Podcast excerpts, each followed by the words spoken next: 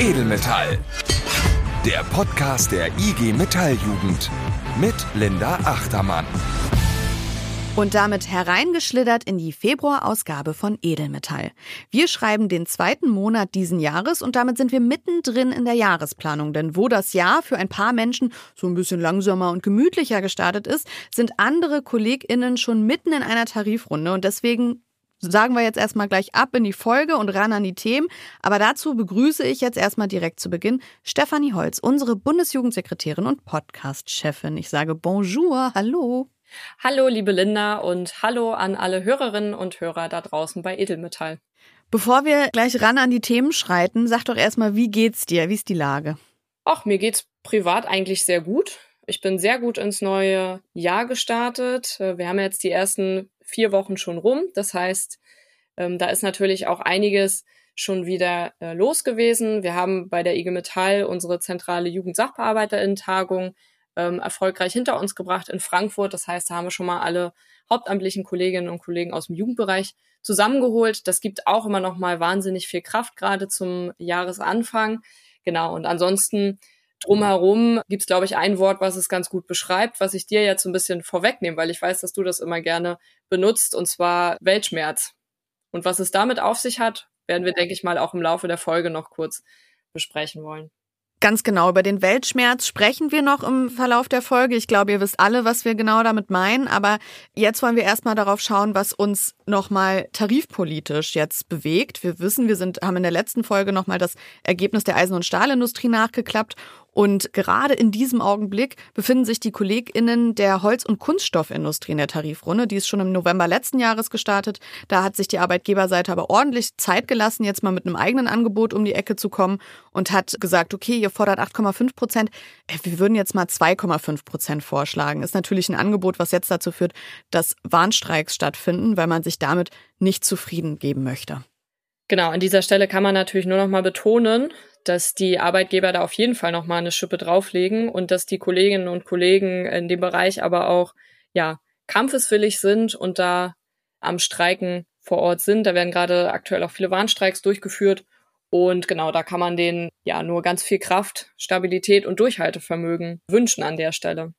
Und neben den Branchen, die dieses Jahr noch anstehen, aber jetzt auch zum Teil eben schon laufen, gibt es natürlich auch immer wieder so ganz viele Kämpfe im Kleinen. Also ich äh, spreche da Haustarifverhandlungen an, die teilweise auch sehr konfliktbehaftet durchgeführt werden. Äh, ein sehr prominentes Beispiel ist aktuell die Firma SAW Metal Float in Espenheim. Das ist eine Recyclingfirma. Die sind seit über 70 Tagen oder rund 80 Tagen mittlerweile bereits im Streik, im Erzwingungsstreik, weil die eben einen Tarifvertrag haben wollen. Ist ein Unternehmen, was äh, viel Gewinn abwirft und genau, wo jetzt eben die Kolleginnen und Kollegen eben auch zu Recht beteiligt werden wollen.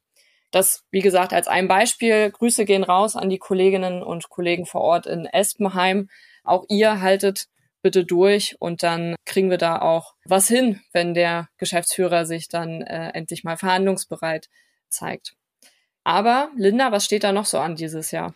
Es geht munter weiter, kann man sagen. Im Mai folgt die Tarifrunde Textil Ost. Über das Jahr verteilt wird dann in verschiedenen Tarifbereichen noch mal im Handwerk verhandelt.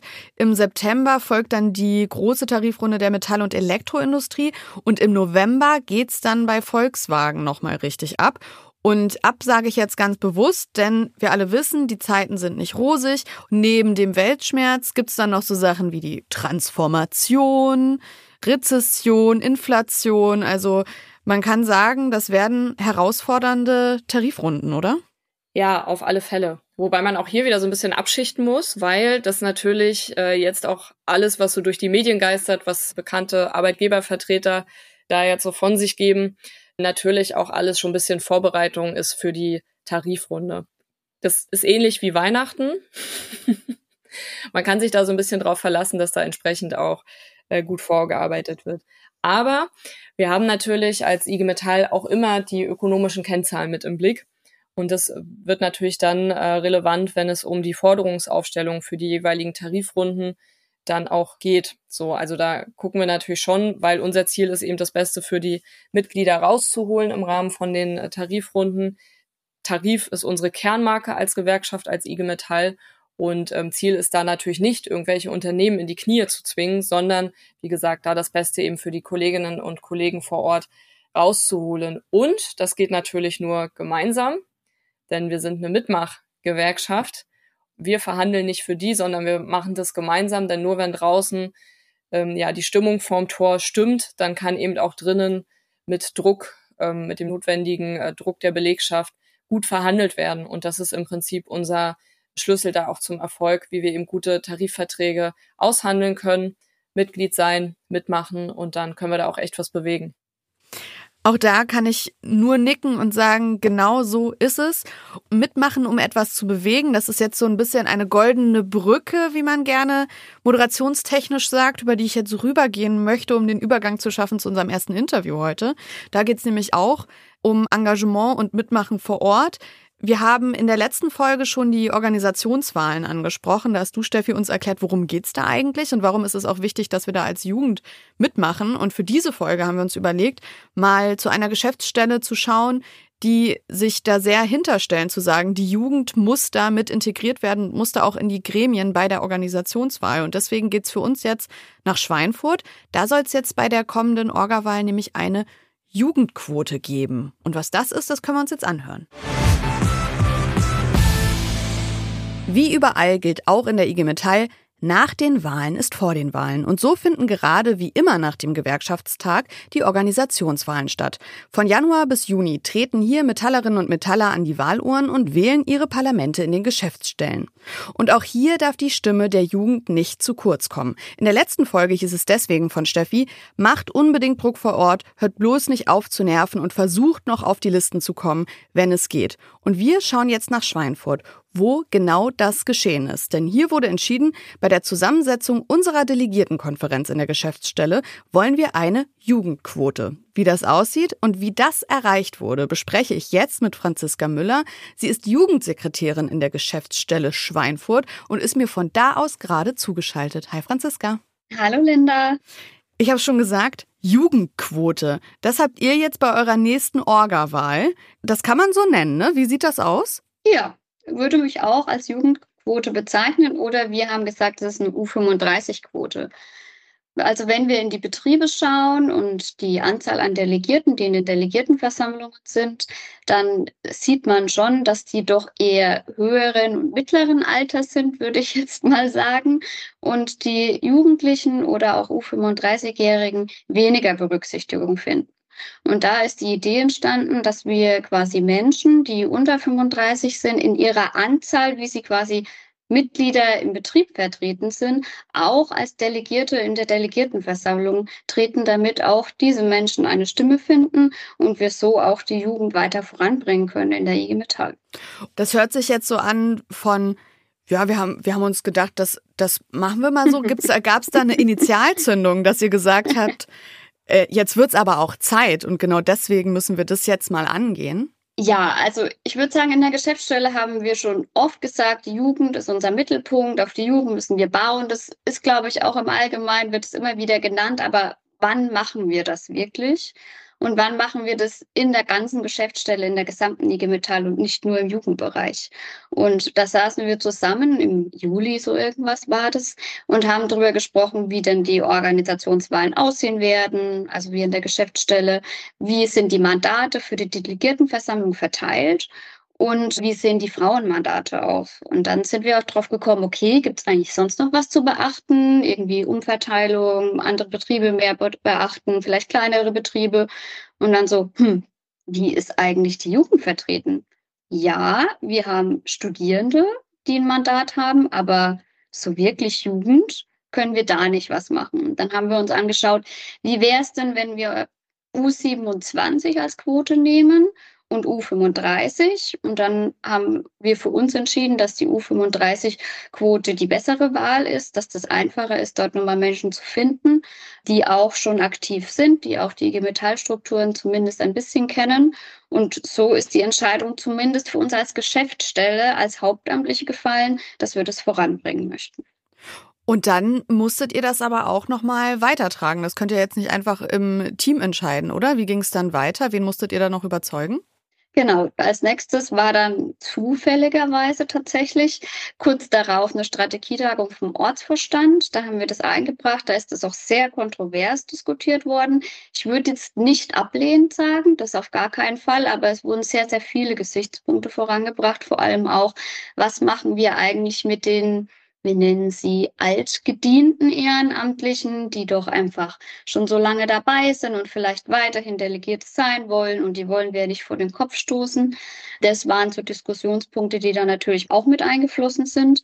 Aber letztendlich wurde es dann in letztes Jahr im Dezember in der OV-Sitzung dann auch mit eingebracht, dies zu beschließen für die Delegiertenversammlung, das dort vorzuschlagen. Und das hat dann auch so stattgefunden. Und ihr habt auch nochmal euren Punkt verdeutlicht mit einer coolen Aktion, hast du mir im Vorgespräch erzählt, ne? Wie war das nochmal? Also ich habe ja gerade schon gemeint, dass der Ortsvorstand erstmal den Beschluss gefasst hat, um das in die Delegiertenversammlung zu bringen. Und dann muss die Delegiertenversammlung ja noch die Entscheidung treffen, das überhaupt ins Ortsstatut zu bringen. Und um dem Ganzen nochmal Nachdruck zu verleihen, haben wir als Jugend uns Gedanken gemacht, was könnten wir dazu tun und sind dann auf der Delegiertenversammlung aufgestanden und haben gesagt, Jetzt schaut euch mal alle gegenseitig an und bitte steht mal die auf in der Delegiertenversammlung, die eben aus dem Jugendbereich kommen, die in der Jugend aktiv geworden sind in der IG Metall und jetzt immer noch hier sind. Und das ist, war mindestens die Hälfte derer, die Delegierte sind. Da wird schon sichtbar, wie wichtig es einfach ist, da der Jugend auch eine Stimme schon zu geben und haben dann noch so Dinge getan, wie jetzt stehen mal alle auf und setzen sich nach und nach, die über die nächsten Jahre ausscheiden werden, um nochmal zu verdeutlichen, wie wichtig es ist, dass wir einfach junge Menschen mit ranziehen, die dann auch weiterhin die IG Metall in einer großen Stimme vertreten werden. Finde ich nach wie vor richtig, richtig stark, weil ich glaube, da, also wenn man das sieht, wie viele dann aufstehen, erstens, ne, klar sind viele in der Jugend einfach dazugekommen, dann schon mal zu sagen, okay, dann, ne, wir haben euch jetzt halten können, können wir alle anderen halten, wenn wir die Jugend nicht berücksichtigen. Und dann aber auch nochmal zu zeigen, ey, der demografische Wandel, der hält ja auch nicht vor unseren Gremien, macht ja keinen Halt. Ähm, wir müssen da was tun, finde ich richtig, richtig stark. Ihr habt noch nicht gewählt in den Organisationswahlen, ne? Das ist jetzt bei euch im März oder Februar? Ja, genau. Also es ist jetzt so, es beginnt so im Februar, beginnt mit den ersten Mitgliederversammlungen, wo die Delegierten dann tatsächlich auch gewählt werden und endet dann Mitte, Ende März, genau. Und dann seid ihr jetzt schon in der Rekrutierung und mal gucken, wen können wir von der Jugend für die U35 auf die Listen bringen, oder? Wie läuft das? Ganz genau, so ist es. Also im Endeffekt haben wir im Dezember in der Delegiertenversammlung, wo es dann auch beschlossen war, schon alle losgeschickt und gesagt, hey, macht euch doch mal Gedanken, welche jungen Menschen können es denn geben, weil ich glaube, das ist das, warum es vielleicht in letzter Zeit, in den letzten Jahren gescheitert ist, dass man hatte so seine Leute, die hat man gefragt, die sind dann draufgegangen, alles wunderbar und jetzt mit dieser Quote regt man an, sich mal Gedanken zu machen, Wer ist mir denn eigentlich in letzter Zeit, in den letzten ein, zwei Jahren aufgefallen an jungen Menschen, die eigentlich doch super cool und dafür geeignet werden?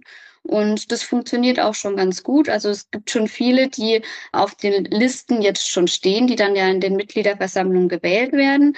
Und weiterhin ist es auch so, dass wir das immer wieder im OJA jetzt anbringen werden, bis die Wahlen dann durch sind, dass sich selbstständig auch junge Menschen dazu ähm, da an die Betriebsräte beziehungsweise an die, an die Vertrauensleute wenden und sagen, hey, ich hätte da auch Lust mitzumachen. Super cool. Dann als Abschluss die Frage natürlich, ihr probiert das jetzt aus, ihr habt das vorangebracht. Was sagst du denn aus Schweinfurt an die anderen Kolleginnen und Kollegen, die jetzt zuhören? Jugendquote, kannst du das empfehlen für alle? Einfach mal machen, sage ich immer. Weil was kann daran kaputt gehen? Ich würde sagen, wir versuchen, junge Menschen reinzubringen, zu fördern und dann müssen wir einfach einen Vergleich ziehen. Wie war vielleicht auch die Anwesenheit? Ne? Wenn wir schauen, wie waren die Menschen, die Delegierten vorher anwesend in den Delegiertenversammlungen, hat sich jetzt da die Quote, die Anwesenheitsquote verändert oder nicht? Ist es vielleicht sogar besser geworden? Das sind ja alles im Endeffekt Punkte, die wir uns anschauen müssen und dann aufs Neue entscheiden. Deswegen, ich sage einfach mal machen, Vergleiche ziehen, ausprobieren. Wirklich schief laufen kann da, glaube ich, nichts. Das sagt Franziska Müller. Sie ist Jugendsekretärin in der Geschäftsstelle Schweinfurt. Und da wird bei den Organisationswahlen jetzt einfach mal eine U35-Quote eingeführt. Danke dir für das Gespräch. Danke auch, Linda. Mach's gut. Ciao.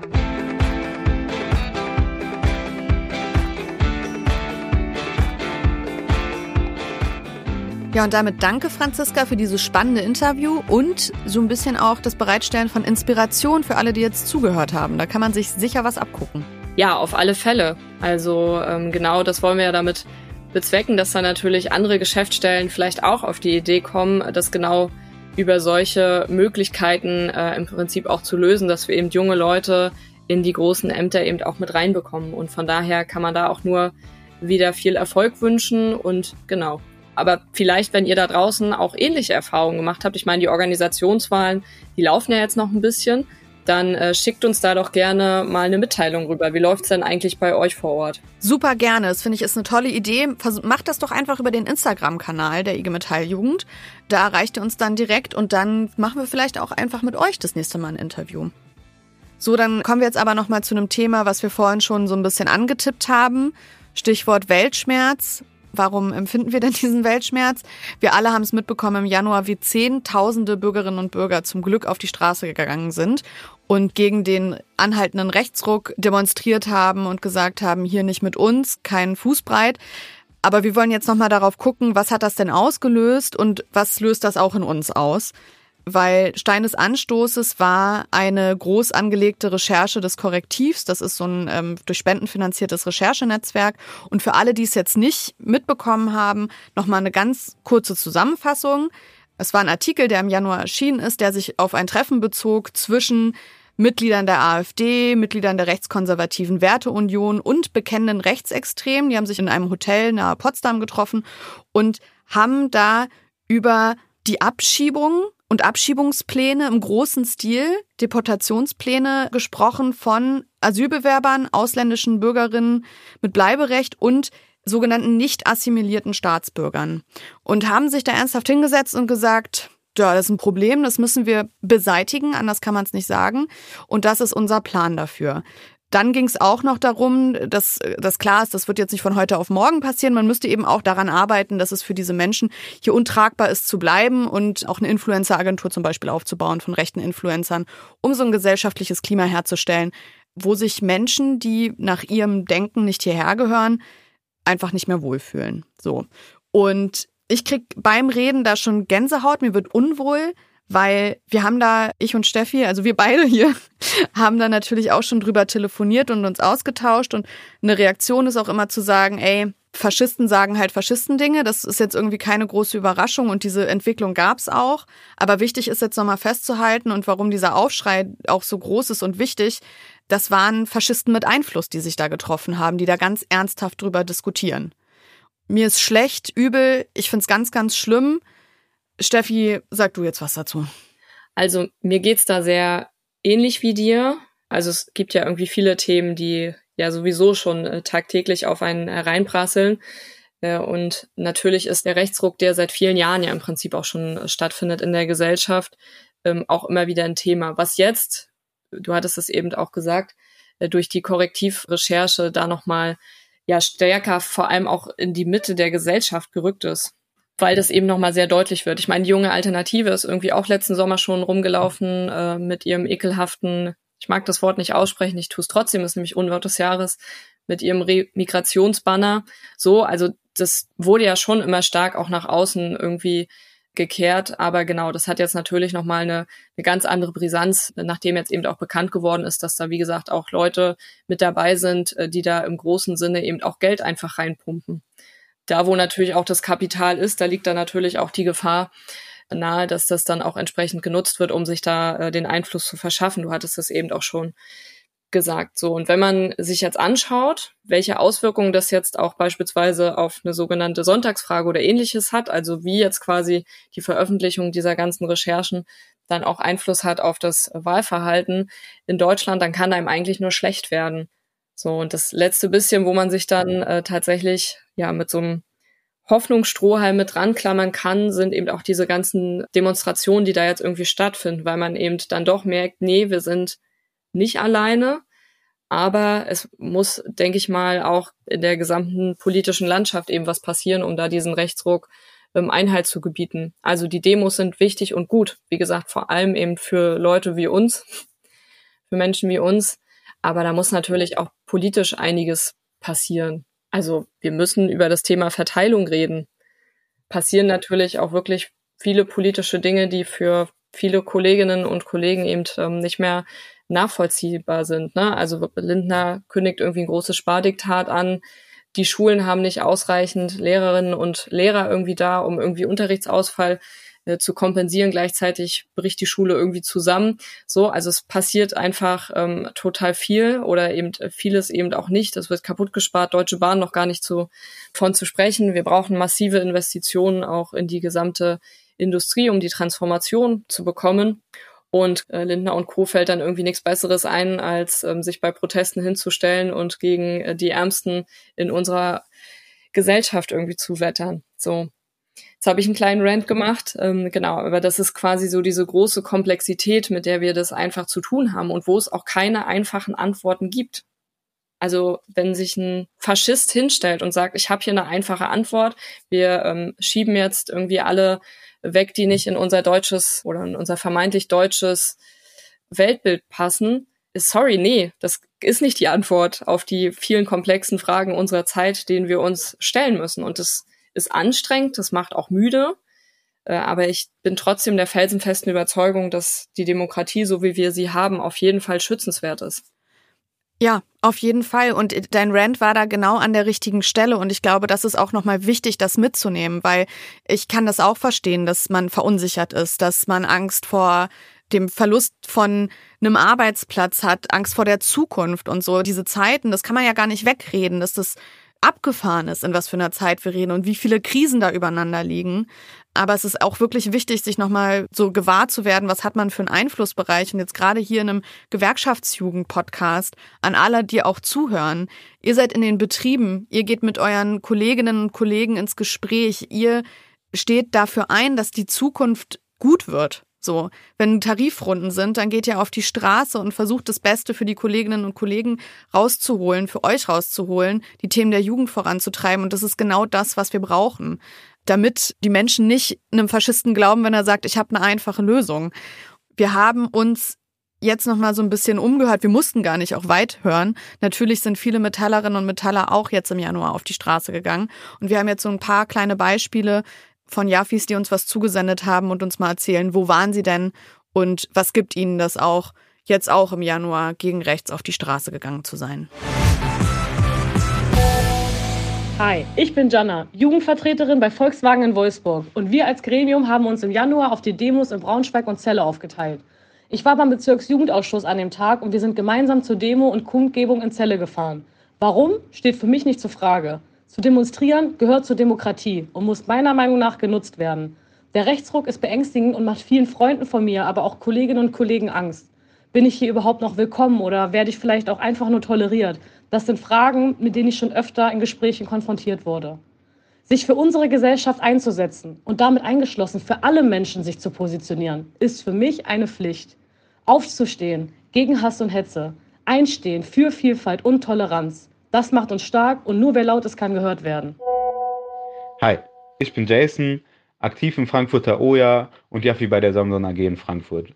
Ich war bis jetzt auf einer Demo gegen rechts in Frankfurt und am Freitag werden wir auf der nächsten sein. Ich gehe auf diese Demos, um ein Zeichen gegen rechte Parteien wie die AfD und rechte Organisationen zu setzen, aber vor allem, um darum zu kämpfen, dass unsere Regierung endlich die Missstände beendet, die zum Erfolg dieser Rechten führt. Und unser Geld in zum Beispiel Bildung und Gesundheit investiert, anstatt in Banken und Konzerne.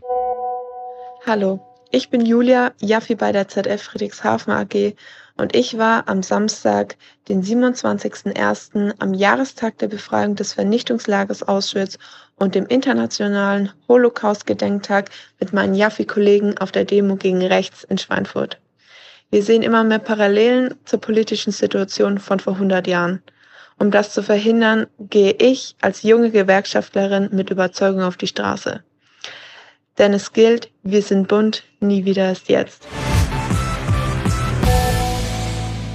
Ja, wow, ich finde es toll, dass ähm, so viele Kolleginnen und Kollegen sich jetzt hier auch nochmal zu Wort gemeldet haben und so ihre eigenen Eindrücke auch von den Demonstrationen äh, dargestellt haben. Und ich kann nur sagen, wir dürfen nicht müde werden, dahin zu gehen, weil wir werden das nicht, also das wird ja nicht vorbei sein. am 3.2., das ist jetzt kurz bevor die Aufzeichnung erscheint. Allerdings, nachdem wir quasi die Aufzeichnung angefertigt haben, wird es eine große Demonstration in Berlin geben, wo Stand heute sich auch irgendwie schon über 160 Verbände äh, mit an dem Aufruf beteiligen. Da werde ich auf jeden Fall hingehen und ansonsten ist es sinnvoll, da auch immer mal wieder auf der Seite vom DGB vorbeizuschauen. Da sind nämlich die ganzen Demonstrationen mal aufgelistet. Den Tipp können wir auf jeden Fall nochmal mitgeben. Und von daher guckt einfach, was vor Ort geht. Und ja, wir dürfen nicht müde werden, uns da dem braunen Mob entgegenzustellen, auch wenn es anstrengend wird. Und wir müssen auch dafür sorgen, dass da natürlich auch noch viel mehr Kolleginnen und Kollegen, Freunde, Bekannte, Familie etc. mitkommen, damit wir eben nicht das erleben, was vor 100 Jahren passiert ist. Wir kommen jetzt noch mal zu einem weiteren Interview, was wir für euch noch vorbereitet haben und es passt, auch wenn die Gesprächsatmosphäre sich jetzt ein bisschen davon unterscheidet, wie wir uns jetzt hier gerade unterhalten, weil das natürlich ein schweres Thema ist, passt es aber doch ganz gut da rein. Wir sprechen nämlich über die Möglichkeit einer Gewerkschaftshospitanz, beispielsweise bei der SPD-Bundestagsfraktion. Da hat eine Kollegin Amelie, die Amelie Kastner, die ich jetzt gleich hier im Gespräch habe, das hat sie absolviert und erzählt uns nämlich mal, wie das ist, was man da für eine Möglichkeit hat, hinter die Bundespolitik und hinter die Kulissen zu schauen. Und warum sage ich, dass das jetzt gut dazu passt? Bei dieser ganzen Thematik und einem Rechtsruck gehört ja auch oft dazu dieses Gerede von die da oben. Und was machen die da eigentlich? Und ich glaube, es ist immer sinnvoll, sich damit zu beschäftigen, wie kommen politische Entscheidungen zustande und wie funktioniert das eigentlich, um auch in Auseinandersetzungen, die man dann am Küchentisch bei der Familie hat oder auch im Betrieb, dann auch mal argumentativ auf der Höhe zu sein und zu sagen, ich weiß genau, wie das passiert und ich weiß aber auch, wie wir Einfluss nehmen können. Deswegen danke Amelie für das Gespräch und das möchte ich euch jetzt erstmal hier kredenzen. Einmal mit dem Bundeskanzler über den Brückenstrompreis oder seine Äußerung zur Abschiebung sprechen und danach hinter die Kulissen des Bundestags schauen. Das klingt erstmal wie ein Fiebertraum, kann aber für junge Gewerkschafterinnen und Gewerkschaft Realität werden, wenn man Teil der einwöchigen Gewerkschaftshospitanz von beispielsweise der SPD-Bundestagsfraktion wird. Und wie das aussieht, das erzählt uns jetzt Amelie Kastner, selbst Metallerin und sie war auch studentische Hilfskraft im Berliner Büro des IG Metall-Vorstandes und dazu im November November letzten Jahres Teil des Austauschprogramms. Ich freue mich, dass du da bist. Ich freue mich auch. Danke. Ich habe jetzt versucht, in der Anmod das ein bisschen dick aufzutragen. Das macht man ja so, um die Attention jetzt erstmal zu binden an das Interview. Aber es war jetzt gar nicht so weit hergeholt. Ne? Du hast in deiner Hospitanz tatsächlich jetzt kein Vier-Augen-Gespräch, aber ein Gespräch mit Olaf Scholz führen können mit deinen Kolleginnen hinter verschlossener Tür, oder? Genau, ja. Also sagt man auch, äh, wie ich gelernt habe, unter drei im ah. Bundestag, ähm, wenn es äh, vertraulich ist, genau. In eine Stunde haben wir das machen können. Und willst du verraten, was deine Frage an Olaf Scholz war? Ja, ich habe ihn zum Zustand unserer Demokratie gefragt, ähm, weil der mir ganz schön Sorgen macht im Moment. Ja. Ähm, und ich wollte konkret wissen, was er jetzt noch machen möchte in seiner Legislaturperiode, um ihn ein bisschen zu verbessern. Genau. Du hast jetzt gerade schon gesagt, unter drei, das ist äh, also ein vertrauliches Gespräch. Du kannst mir jetzt nicht genau sagen, was er gesagt hat, aber du kannst mir sagen, wie es sich für dich angefühlt hat, oder? Hast du ihm erstmal, warst du zufrieden mit seiner Antwort auf deine Frage? Ja und nein, würde ich sagen. Okay. Also es ging mir nicht weit genug, würde ich, glaube ich, äh, sagen. Und vor allen Dingen auch bei anderen Antworten, ähm, die er irgendwie genannt, also gegeben hat, habe ich auch in manchen Gesichtern gesehen, so waren die nicht so begeistert. Mhm. Ähm, bei manchen Antworten dann noch wieder mehr so. Ja. So wie das halt ist. Und an sich kann ich auf jeden Fall sagen, er war sehr viel lockerer. Okay. Und ähm, er hat auch voll viele Jokes gemacht. Also öfter hat der ganze Raum einfach gelacht und das habe ich irgendwie nicht erwartet. Also äh, war sehr, sehr spannend. Ja, hätte ich irgendwie nicht so gedacht einfach, wenn man ihn so einfach im Fernsehen sieht oder so. Ja, das glaube ich. Aber witzig, dass ja dann manche Sachen zutreffen, weil das ja genauso die eine große öffentliche Kritik ist ja dann immer, es ist nicht definitiv genug, es geht nicht genug ins Detail, wenn er antwortet. Ja. Aber schön zu hören, dass er auch ein bisschen lockerer werden kann. Ja. mal. Aber dann lass uns jetzt nochmal auf dieses Austauschprogramm gucken. Du warst jetzt eine Woche lang bei einem MdB der SPD-Bundestagsfraktion dabei, du hast ihn begleitet und warst Teil einer Gruppe von Gewerkschaftsjuniorinnen, so nennt man das, äh, die bei der Fraktion hospitiert haben. Das ist so schon mal richtig, ne? Das ist richtig. Wer war jetzt alles so dabei? Waren das nur Metallerinnen und Metaller oder wie sah das aus? Nee, also wir waren sieben MetallerInnen, aber an sich waren wir 27 junge GewerkschafterInnen aus ganz Deutschland und halt vom DGB. Also beziehungsweise bis auf die GDP und die GEW waren dann alle Gewerkschaften des DGB vertreten. Die Altersspanne reicht halt so von Anfang 20 bis Anfang 40. Also ich würde aber mal so sagen, im Durchschnitt waren die so Mitte 20.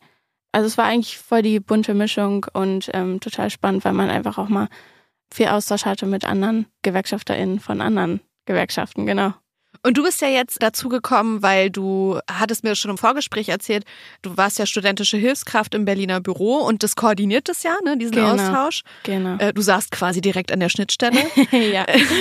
ähm, und wie kommt man aber, wie kann man sonst dazu kommen, wenn man das machen möchte? Also an sich ist es so, dass die SPD-Bundestagsfraktion das halt ausschreibt und das war jetzt auch das 16. Mal, dass das passiert ist dann, sobald es ausgeschrieben wird, reagiert halt mein Büro drauf und der DGB. Und das heißt, wenn ihr das gerade hört und unbedingt dabei sein wollt, dann könnt ihr auch einfach schon mal eine Mail an das Büro äh, schicken. Also büro-berlin.igmetall.de. Ja, weil an sich kann man sich auch merken, so Berliner Büro denkt man jetzt vielleicht, ah, das ist einfach Geschäftsstelle Berlin. Mhm. Das stimmt aber nicht. Ähm, das ist vom IG Metall Vorstand und ist halt sozusagen generell die Schnittstelle zwischen Politik und der IG Metall. Also vielleicht auch ganz gut so generell zu wissen, genau. Ja, auf jeden Fall. Also das hat kann ich das sagen als Host dieses Podcasts, aber auch für mich äh, hat das jetzt nochmal so ein bisschen mehr Verständnis geschafft. In welchem Büro warst du denn? Also welchen Bundestagsabgeordneten hast du denn begleitet? Ich habe Matthias Papendiek begleitet. Mhm. Ähm, der sitzt im Ausschuss für Arbeit und Soziales und ist auch selbst Gewerkschafter bei Verdi mhm. und ähm, hat den Wahlkreis Frankfurt oder oder Spree, also Brandenburg. Mhm. Also ich interessiere mich vor allen Dingen für Sozialpolitik und habe das halt eben angegeben. Das kann man nämlich machen bei der Bewerbung. Also entweder gibt man an, man möchte irgendwie zu, also zu jemandem aus äh, dem eigenen Wahlkreis oder man gibt halt irgendwie einen thematischen Rahmen an. Und das habe ich halt gemacht und deswegen bin ich zu ihm gekommen. Genau, habe dann viel Zeit auch mit ihm verbringen können und mit seinem Büro. Genau, das waren sein Büroleiter, zwei wissenschaftliche MitarbeiterInnen, es waren alles JuristInnen. Mhm. Ähm, auch super spannend. Ich habe mich auch richtig aufgehoben gefühlt. Mhm. Genau, ja. Und wie sah das dann aus? Also hast, durftest du dann wirklich in Ausschüsse mitgehen und saßt du auch mal mit im Bundestag oder wie, wie läuft das ab? Ich durfte auch in Ausschusssitzungen mitkommen. Ich war auch bei Landesgruppensitzungen dabei, durfte zu Plenarsitzungen halt in der Besucherebene da mal mitschauen. Mhm. Und es gab einfach so ein ganz großes Programm, also eine gute Mischung zwischen man ist in der Gruppe mit den anderen GewerkschafterInnen und redet halt mit den PolitikerInnen, also meistens war es zweimal pro Tag, dass man so ein Gespräch äh, führen konnte. Und andererseits durfte ich dann zum Beispiel bei Terminen von Matthias mit dabei sein. Da hat er sich halt mit Betriebsräten von einer Automobilfirma ähm, getroffen, was halt mega cool war zum Beispiel. Oder irgendwie mit JournalistInnen und so. Und genau, das war richtig cool, dass ich da einfach einen Einblick kriegen konnte. Und hattest du das Gefühl, dass du da so den richtigen Politikbetrieb mitbekommen hast? Oder war das so eine gestagte Sache, dass man äh, wusste äh, oder dass man das Gefühl hat, okay, die wissen jetzt auch, dass wir eine Woche lang da sind oder werden jetzt erst extra alle Gewerkschaftstermine irgendwie in diese Woche gepackt? Also kann natürlich so sein, aber falls es so war, dann hab ich, haben die es gut kaschiert. nee, ich glaube tatsächlich, Matthias ist einfach generell sehr damit dabei, immer ja gewerkschaftliche Themen auch ja zu priorisieren. Ich glaube, das war einfach eine ganz normale Woche für ihn. Und ich glaube, so krass kann man dann am Ende das auch nicht teilen, weil man einfach keine Kapazitäten als Bundestagsabgeordneter dafür hat.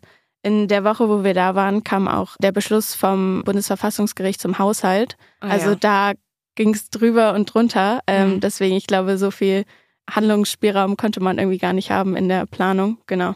Wir haben jetzt schon eingangs darüber gesprochen, mit Olaf Scholz konntest du sprechen. Das wäre für mich schon mal auf der Highlight-Liste ganz oben, wenn ich das erlebt hätte. Was hat dich denn sonst noch daneben so beeindruckt? Also erstmal äh, kann ich auf jeden Fall sagen, dass ich einfach generell so ein, nochmal ein praktischeres Verständnis bekommen habe für unsere Politik und wie, wie das alles läuft. Und das fand ich selbst total überraschend, weil ich auch Sozialwissenschaften studiere und dachte, das kenne ich schon gut, aber ja, wenn man nochmal vor Ort ist, ist es nochmal ganz anders. Und was ich sagen kann, ist, dass mir aufgefallen ist, also wie wertgeschätzt wir GewerkschafterInnen sind. Also vor allen Dingen bei der SPD-Fraktion natürlich hat man das jetzt am meisten mitbekommen, aber ja, also wir hatten total viele Privilegien. Zum Beispiel durften wir auch, glaube ich, bei Ausschusssitzungen dabei sein, wo nicht mal die wissenschaftlichen Mitarbeiter von und Mitarbeiterinnen von den MDBs dabei sein durften oder so. Und generell, dass sich in der Woche mit dem Beschluss vom Bundesverfassungsgericht Olaf Scholz sich trotzdem die Zeit nimmt, eine Stunde mit uns zu reden, das sagt ja auch schon vieles aus zum Beispiel. Stimmt. Das war richtig cool, ja. Und das hat mir auch nochmal Hoffnung gegeben irgendwie, weil es einfach schön war zu sehen, wie ernst wir genommen werden, ja. Also ich meine letzte Frage ist dann immer bei sowas, äh, bei so Erlebnisberichten, würdest du es weiterempfehlen? Und ich würde am liebsten hier das Mikro in die Ecke stellen und sagen, ich will das auch mal machen, weil es sich so cool anhört. ja. ähm, also würdest du es weiterempfehlen, ja? Ja, also 100 Prozent. Ich würde am liebsten auch jede, jedes Jahr einfach mitmachen, weil es einfach wirklich richtig, richtig toll ist. Genau, du lernst halt einerseits wirklich auch richtig, richtig tolle, engagierte GewerkschafterInnen kennen aus ganz Deutschland von ganz verschiedenen Gewerkschaften einerseits und dann, genau, kannst du halt ja einfach so krasse Einblicke kriegen, die, also da kommst du ja sonst irgendwie gar nicht ran, so ja. als Normalbürgerin, sage ich jetzt mal. Also auf jeden Fall machen, wenn man die Chance dazu hat, ja. Dann haben wir gelernt, das Berliner Büro der IG Metall gehört jetzt gar nicht unbedingt zur Geschäftsstelle der IG Metall Berlin, sondern ist die Schnittstelle zwischen IG Metall und der Politik und koordiniert auch das Hospitanzprogramm von GewerkschaftsjuniorInnen bei der SPD-Bundestagsfraktion, an dem auch Amelie teilgenommen hat, es sehr herzlich empfehlen kann. Aber Amelie, zum Abschluss, das ist eins von mehreren Austauschprogrammen, oder? Ja, genau. Also ähm, bei der SPD kann man zum Beispiel auch als Jugendliche so ein Hospitanzprogramm machen oder äh, als NachwuchsjournalistInnen. Und bei den Linken kann man das auch als Gewerkschaftsjuniorin machen und bei der CDU als WirtschaftsjuniorInnen. Genau. Also haltet eure Augen und Ohren offen und wenn ihr dazu Fragen habt, dann gerne ans Berliner Büro. Die E-Mail-Adresse schreiben wir euch nochmal in die Folgenbeschreibung. Und dank dir, Amelie, dass du da warst. Dankeschön.